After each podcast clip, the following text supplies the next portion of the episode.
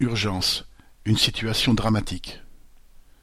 Une étude commandée par l'Association des maires ruraux de France montre que plus de six millions de personnes n'ont accès à un service d'urgence qu'après au moins trente minutes de trajet en voiture.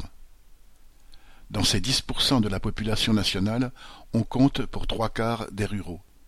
Le délai de trente minutes a été choisi comme correspondant au délai optimal de la prise en charge d'un infarctus du myocarde par un service mobile d'intervention, SAMU, SMUR, pompiers, etc.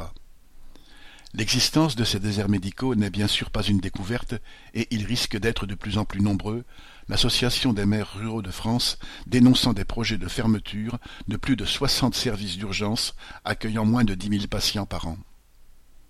Mais, face à cette situation dramatique, les gouvernements, depuis des années, n'ont su que faire des promesses sans suite. En 2012, Hollande avait annoncé, Aucun Français ne doit se trouver à plus de trente minutes de soins d'urgence. En 2019, Emmanuel Macron promettait, l'arrêt des fermetures des hôpitaux sans l'accord du maire de la commune. Mais, concrètement, l'évolution va toujours dans le même sens et l'accès aux urgences est encore plus difficile et, au moment où la pandémie se développe aussi rapidement, ces choix sont criminels. C'est